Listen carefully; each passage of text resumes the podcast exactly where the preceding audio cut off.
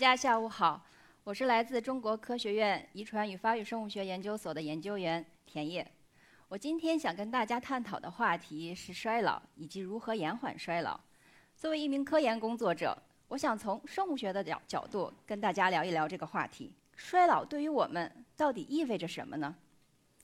我想啊，这让我想起了一首歌，歌中唱到：“当你老了，头发白了，走不动了。”眼眉低垂，衰老脸上的皱纹。但是，这并不是衰老的全部。其实，随着时间的推移，年龄的增加，衰老相关的疾病的发病率会显著的上升，包括这个神经退行性疾病、老年痴呆，以及这个心血管疾病，还有这个癌症。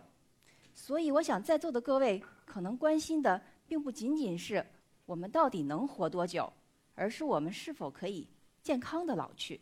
图中的这一位女士，应该就是我们当中的一名幸运儿。她活了一百二十二岁又一百六十四天。那么照片中是她在过一百二十一岁生日当天拍下的照片。从这张照片呢，我们可以看出，她其实目光还炯炯有神，状态也相当的不错，看起来呢非常的健康。那么你可能会好奇。他为什么活得这么久啊？他的家人是不是也跟他一样活得很久？那么值得一提的是，他的父母，然后包括他的兄长，寿命都相对的比较长。那么在座的各位可能会想，这是不是在暗示着一件事情？那么家族中如果有长辈寿命长的，那么我们是不是就寿命一定会长？这里就需要提到一个概念：遗传。那么科学研究表明啊，衰老的这个速率其实是受到遗传因素和环境因素共同作用的这个结果。那么在丹麦的一项科研这个结果呢，显示他们追踪了整整一个世纪，他们研究的是什么呢？他们比较了同卵双胞胎，就是他们的基因组百分之百都一样的同卵双胞胎，与这个异卵双胞胎只有百分之五十基因组一样的这个呃。双胞胎他们在同样的生存环境下寿命的差异，从而呢想要探寻到底遗传因素在于这个调控这个寿命的这个里面起到了多大的比重。他们的结果显示，大概遗传的因素占到百分之二十五，而剩下的百分之七十五就是所谓的非遗传因素。那么正所谓三分天注定，七分靠打拼。那这三分天注定，就意味着你从父母身上继承来的遗传信息，而剩下的七分就代表着非遗传因素，所谓的环境因素，包括呀你的这个生活习惯、这个工作性质，然后还有你这个营养状况以及这个锻炼的等等。那么，为什么不一样的人寿命不一样，不一样的物种寿命也不一样？为什么我们也会有这种衰老的进程？所以呢，科学家们就想要探寻，到底为什么我们会发生这样子的衰老？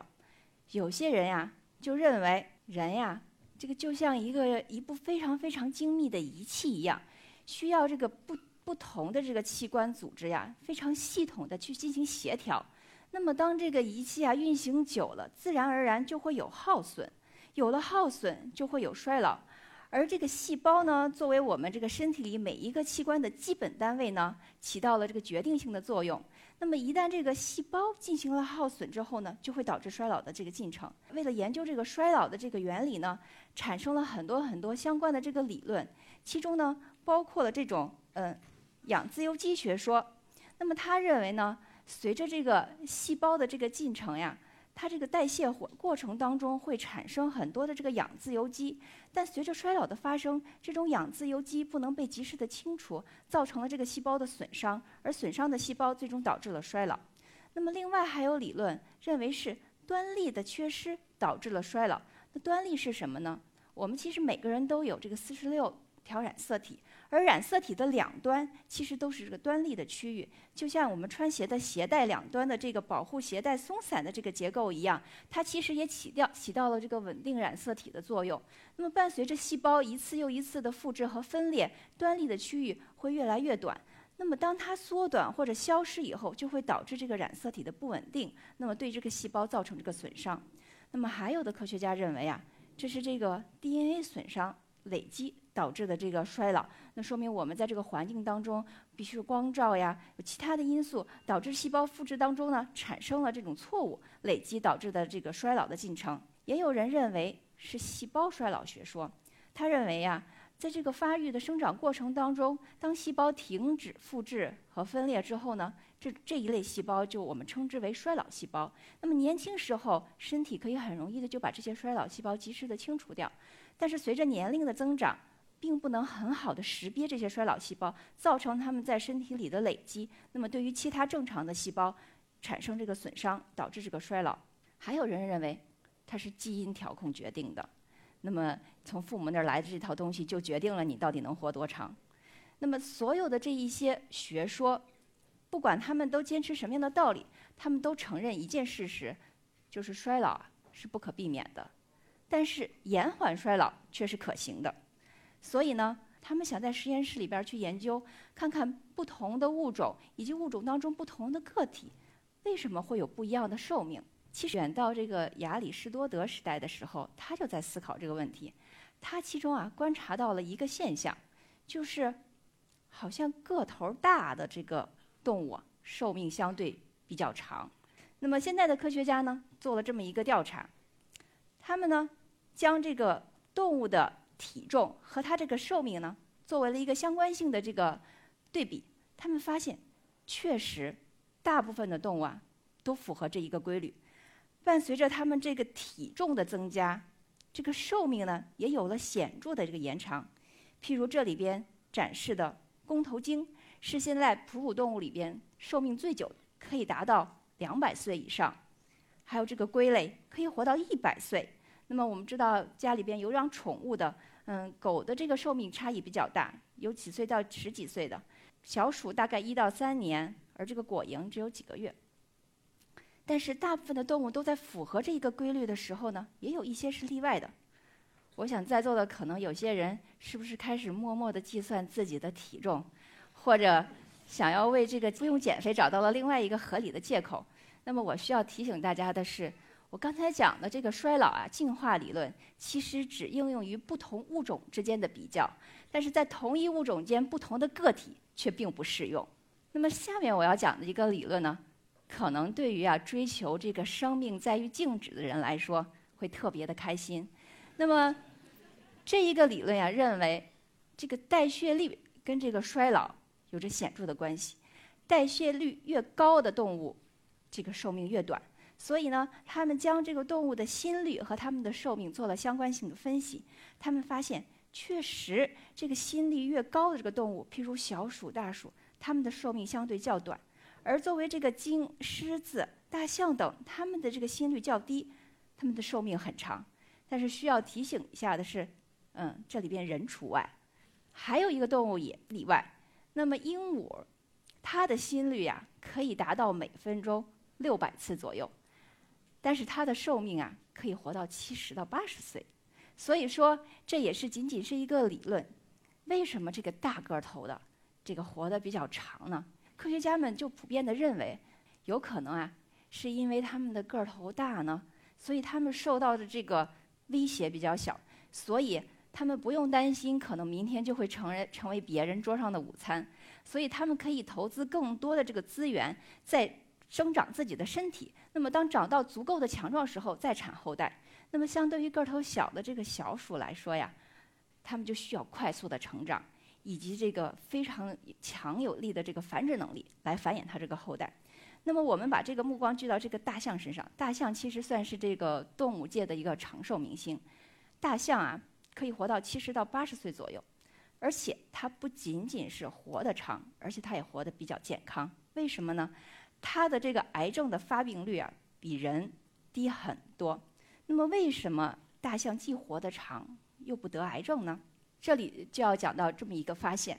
那么科学家们发现呀，在大象的身体里边有很多的拷贝的抑癌基因，这个抑癌基因叫做 TP53，这是一个非常重要的抑癌基因。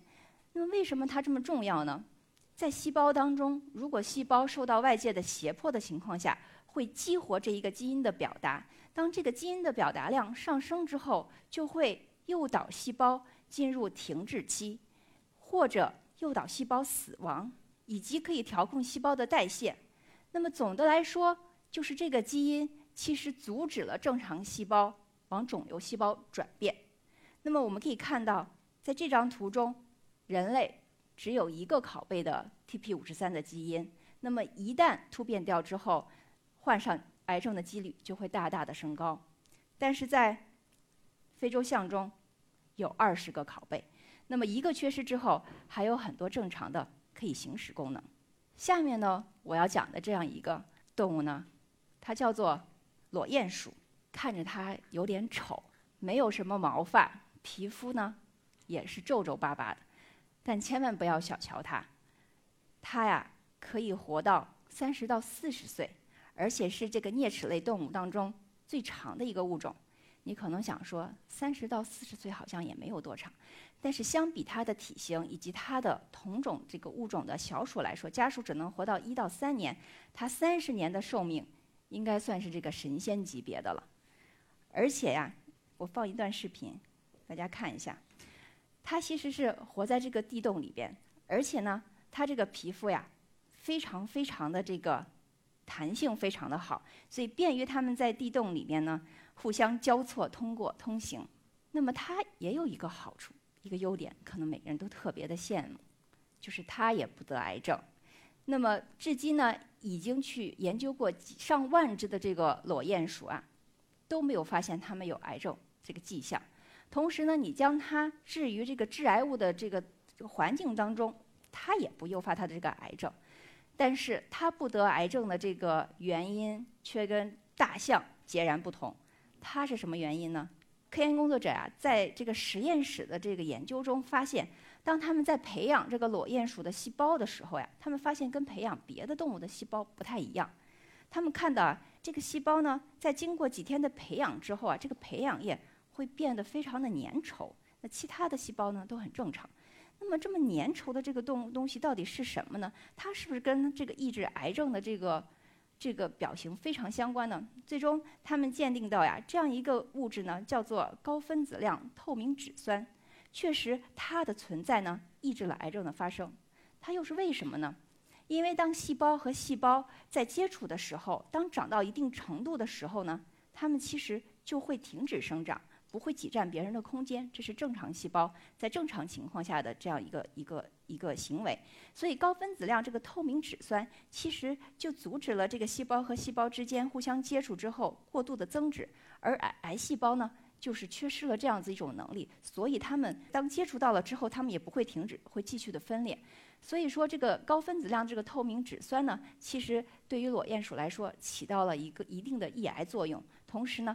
也让它这个皮肤的弹性非常非常的好。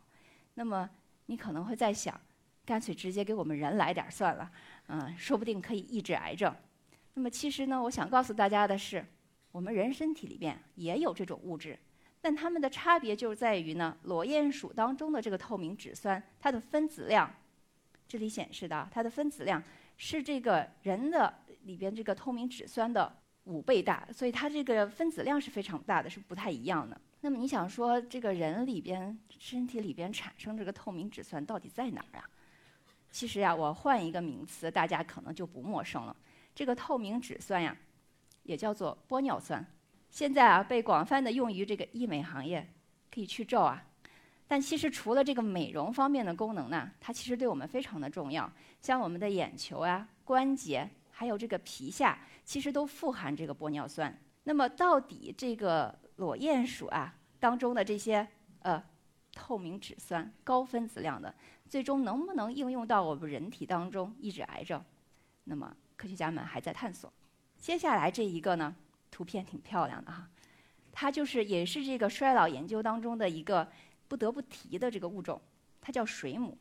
那么它其实并不是因为活得长，或者是它可以延缓衰老而有名，而是因为啊它具有一种特殊的能力。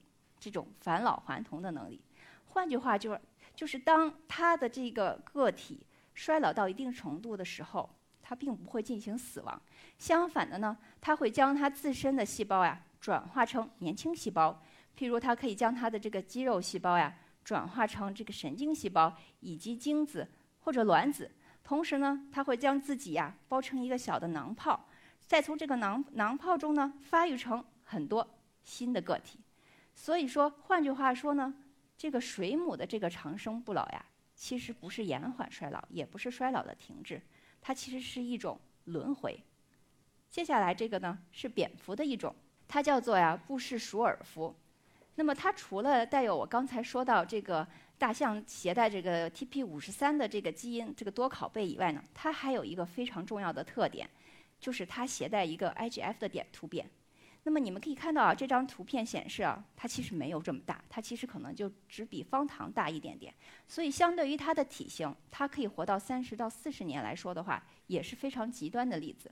那么为什么它携带这个点突变，就意味着它活得长呢？那么它是一个呃类似于胰岛素类生长激素的受体。那么当你这个受体不能感受到外界的这个刺激信号时呢，它会诱导下游产生一系列的反应。比如说，转录很多的基因，而这些基因呢，其实可以起到延缓衰老的作用。那么提到这个 IGF 的这个点突变呢，就不得不说这么一个重要的人物，Cynthia Canyon 教授，也是我在美国做博士后导师的导师。那么他是利用一种叫做秀丽线虫 C. elegans 的物种来研究衰老。那么，他利用这样子一个模式动物研究衰老，其实是开启了衰老领域研究的一个崭新的篇章。你可能可以通过呀，它的电脑屏幕上可以看到这个秀丽线虫到底长什么样。它这个屏幕上显示了一只成年的呃雌雄同体的线虫，它其实没有这个屏幕上这么大，它的真实的身长只有一毫米左右，成虫是需要借助显微镜才可以观察到。那么你可能会好奇。为什么我们要研究这虫子啊？是不是它能活得特别长？其实，这个线虫的生长周期大概只有三周左右。说它为什么这么短？我们还要研究它呀？恰恰就是因为它的寿命短，而且易于培养，以及它可以作为遗传筛选这些优势，才在这个衰老研究当中呢起到发挥了巨大的作用。试想一下，如果我们去研究这个裸鼹鼠，要收集它一个生命周期的数据，需要等三十年，学生估计都老了。但是呢，我们做线虫一个生命周期的实验，只需要一个月左右。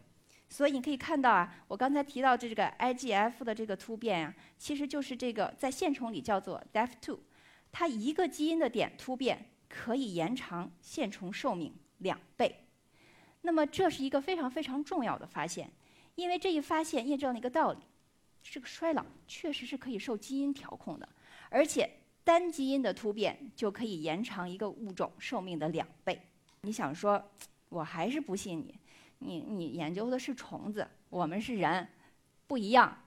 那么接下来我想说啊，这样的一个信号通路是最先在线虫中发现的，但是接接下来呢，很快在很多个物种当中都被验证了，包括人里。里边有一些长寿老人的身体确实也发现有这样子的突变，所以啊，在衰老这一点上，我们跟虫子是有一些共同点的。那么，除了这个科学家们啊，对这个衰老问题啊异常的感兴趣，就连这个互联网公司谷歌也加入这个衰老研究的大队伍来。在这个2013年的时候呀，他们宣布成立一个致力于人类衰老研究的独立公司。叫做 Calico，在硅谷那边。那么他们呢，也想要解决、探索这个人类衰老的奥秘。同期呢，这个《时代周刊》也发表了这个评述文章。他们想问这样一个问题：这个谷歌是否可以解码死亡？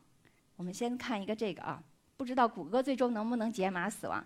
但是我们知道科幻片当中是怎么样处理这样子的事件的。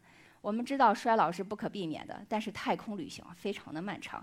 为了达到这么一个长时间的旅行，又不至于这个到达目的地之后，我我们都不能这个移植这个星球了。所以呢，经常在科幻片中会出现这样一个场景，叫做休眠。那么在《太空旅客》这个电影里呢，他们为这个旅客们呢制造了所谓的这个休眠舱，让这个生命的各项指标呢都差差这个停滞到某一个阶段。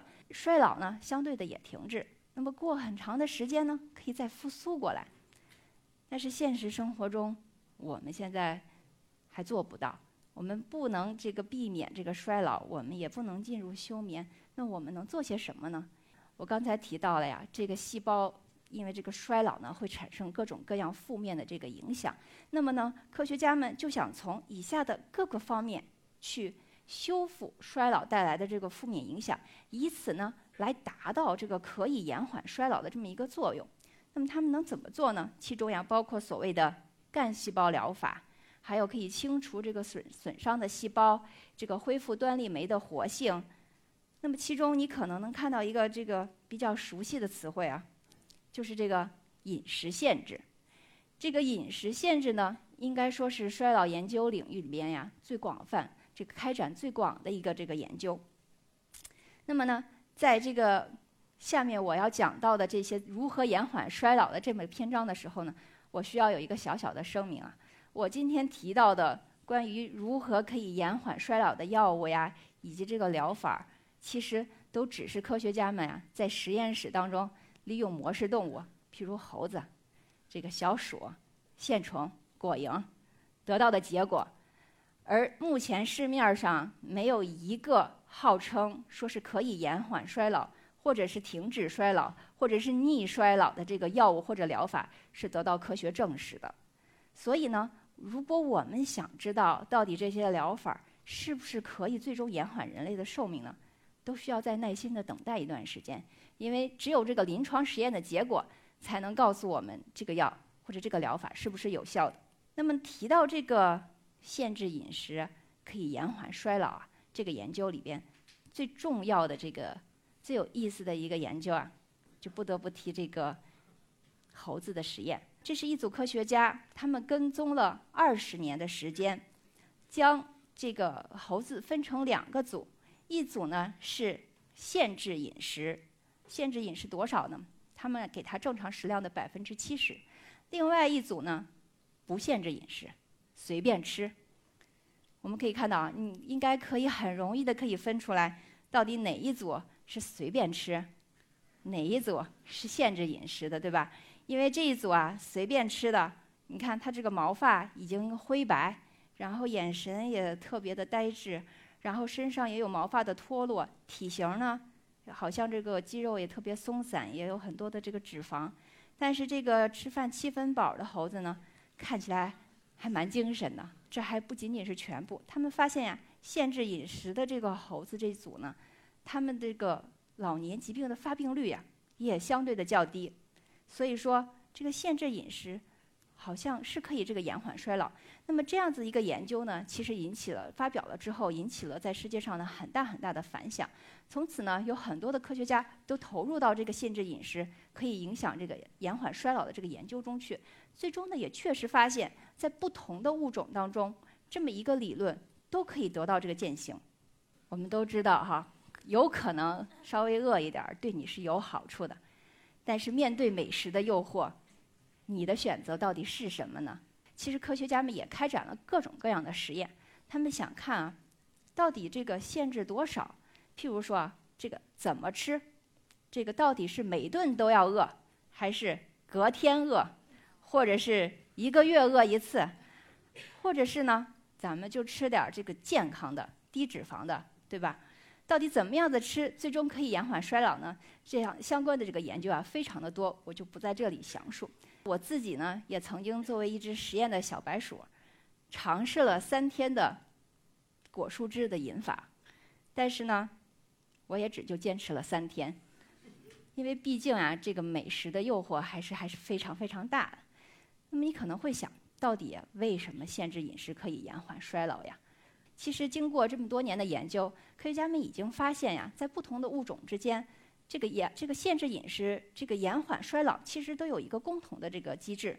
他们就是发现饮食的限制呀，可以抑制一个分子的蛋白的这个作用。这个分子叫做 mTOR，它的作用呢是可以控制细胞的生长、这个代谢等等。所以，当饮食限制之后呢，就会抑制这个细胞的作用，让细胞的代谢率下降。同时呢，也可以诱发细胞内可以清除这个垃圾的这个机制，将你这个代谢的废物以及其他这个不不需要的蛋白质呢，及时的清除掉，从而达到这个延缓衰老的效果。那么可能在座的有些人就会想，能不能不用饿，也可以活得长呀？显而易见啊，这里边有一条看到了这个饮食限制可以抑制这一个的作用。那么我们能不能找到一个药，不用饿呀，直接就抑制它，然后我们就可以这个活得长？其实啊，这也是科学家们想到的。有没有这么一种药呢？有，确实有，它叫做雷帕霉素。它是最先呢是在一个这个巨石像屹立的复活岛上，从一个呃菌里边提取出来的。雷帕霉素最开始呢被用作于这个器官移植之后的免疫抑制剂。当这个器官移植之后，需要抑制这个免疫系统对这个供体的这个器官排斥这个作用。雷帕霉素其实可以直接作用于这个 mTOR 这个蛋白。那么想知道到底是不是可以延缓衰老？确实，在2009年的这篇研究中，他们发现给这个小鼠喂食这个雷帕霉素可以延长小鼠的寿命，而且它喂食小鼠的时间是因是从这个小鼠已经长了呃六百天，就是两年的这个小鼠开始喂的，从就是从这儿开始，同样可以这个延显著的延缓小鼠的寿命。但是有一点需要提醒的就是，这个雷帕霉素呀。我刚才提到的这个抑免疫抑制剂，其实也是它的一个副作用。同时呢，它也可以让这个细胞对这个胰岛素敏感，所以说它的利用呢也受到了一些限制。所以刚刚可能在为这个雷帕霉素可能不能成为一个非常理想的药物这个叹息的人来说呢，我下面这一张幻灯片呢，可能就是这个长寿药物的一个希望。是什么呢？它叫做二甲双胍。它其实呀是一个非常非常本分的治疗这个二型糖尿病的口服药物。那么为什么这个二甲双胍跟这个衰老扯上了关系？它不是治疗糖尿病吗？那么这呀就需要跟这个从这个近几年的一一个临床实验的结果，这个给我们的提示。因为他们跟踪这个服用二甲双胍的糖尿病患者呀，他们发现他们的寿命呀。不仅没有短，反而比这个健康的人群好像稍微还长那么一点儿。所以说呀，他们就将目光移到这个二甲双胍的身上。所以说，这个二甲双胍也被用于在实验室当中模式动物身上去检测是否可以延缓衰老。那结果是肯定的，它不仅仅可以延缓衰老，而且可以通过调控线粒体的功能呀，抑制癌症，同时也可以调控代谢。所以去年 FDA 其实已经批准了二甲双胍作为一种抗衰老的药物进行临床实验。那么到底这个神药二甲双胍是否可以成为每个人的这个福音？我们还需要拭目以待。那么你想说我不想吃药，是药三分毒，还有没有招儿可以不吃药也可以活得长？那么接下来这两个实验呢，其实都属于这个衰老研究领域比较前沿的实验。这个就是最近炒的比较火的换血实验。那么它的理念就是说，有的科学家认为啊，在这个年轻的个体啊，这个身体里可能存在着所谓的年轻因子，可以让这个老年个体啊返老还童。所以他们做这个实验呀，就是取年轻个体的血液转到老年个体的身上，看看是否是否对这个老年个体的生生理的各项指标呢有变化。那么做的一个比较极端的实验就是，他们将两只小鼠呀，免这个循环系统相通，捆绑式的生活四到五周，就天天在一起，干什么都得在一起。那么四到五周以后，他们发现，确实，这个老年小鼠的这个身上呀，包括这个成年的肌肉啊，都有了年轻化的迹象，包括这个胰脏、这个心脏。甚至这个大脑都有了这个年轻化的迹象，但是到底这个血液当中啊存在着什么样的这个年轻因子？是否有这样子的因子？那么这样子的因子是否可以真的这个返老还童？目前呀还这个有待这个探索。但是呢，这个文章一旦发表了之后呢，美国一些生物公司开始了在人类里边的换血实验，他们招募呃年轻的志愿者。想要收集这个他们的血液，然后注射到这个八十岁以上患有阿尔兹海默症的老年人身上。我们先不说他们的这个实验的目的，但是这个实验呢，这个科学性其实对于这个很多的伦理学家和这个科学家来说，本身的设置也是具有非常大的争议的。接下来另外一个呀，口味儿比这个还重点儿，叫做肠道菌群移植实验啊。这个肠道菌群呢，就是我们每个人身体里啊，跟我们共存的这个肠道微生物。那么获取它们的方式呢，其实就是从大便中提取。所以啊，这个科学家们在想，这个肠道菌群对于这个人的健康非常非常的重要，而且呢，对于这个衰老可能也起着至关重要的作用。那么我们是否可以把这个年轻个体的肠道微生物移植到老年个体的肠道中去？看看是不是起到这个延缓衰老的作用。所以呢，他们首先利用这个鱼来做这个实验，结果呀，非常的不错。这个年轻鱼的便便确实可以让老年鱼年轻，但是啊，这个背后的机制啊，还没有完全搞清楚，还在研究当中。那么最后呢，我想跟大家分享一点，我们实验室是如何研究衰老的。我们呢是想通过研究线粒体的这个功能，如何调控衰老。那么，我想借用别人的一句话来介绍线粒体。对于我们呀，这个生死就在呼吸之间；但是对于细胞，全靠这个线粒体。线粒体啊，它作为一个细胞的能量工厂，不仅提供了这个细胞正常功能的这个能源。同时呢，当细胞受到胁迫的时候，它还可以诱发细胞的凋亡。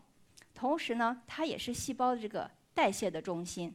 所以说，越来越多的这个科学家将目光放到了这样一个重要的细胞器——线粒体的身上，希望通过可以调控这个线粒体的功能，来达到延缓衰老的这个作用。